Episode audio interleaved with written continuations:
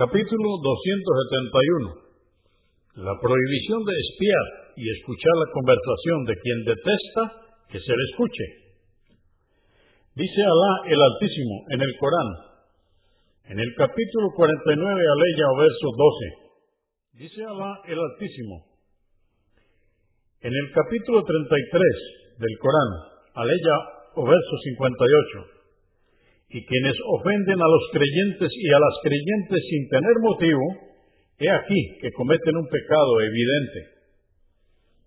Hadís 1570 narró Abu Huraira que Alá esté complacido con él, que el mensajero de Alá, la paz de Dios con él, dijo, os advierto que tengáis cuidado con las conjeturas y las sospechas infundadas, ya que son las más infames de las conversaciones no busquéis los defectos de los demás, ni indaguéis sus faltas. No espiéis, ni os quejéis sin derecho. No os envidiéis, ni os odiéis, ni os deis la espalda. Sed siervos de Alá, hermanos como Él os ha ordenado. El musulmán es hermano del musulmán. No lo oprime, no lo abandona y no lo desprecia. El temor de Alá está aquí, señalando a su corazón.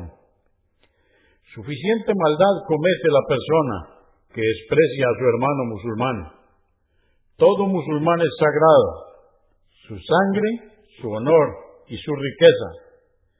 Por cierto, que Alá no observa vuestro aspecto ni vuestro rostro, sino que observa vuestros corazones y vuestras obras.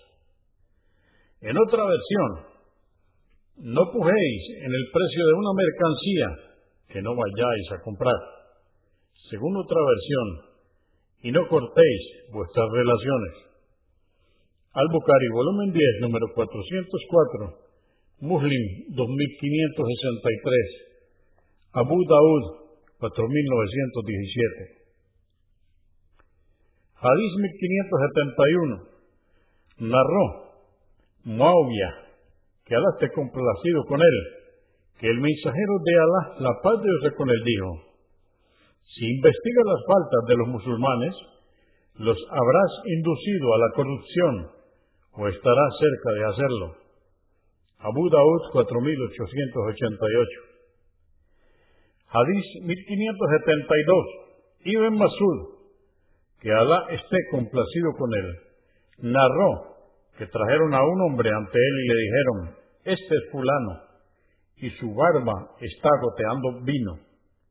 Dijo, ciertamente se nos ha prohibido espiar, pero si la infracción es manifiesta, debemos sancionar.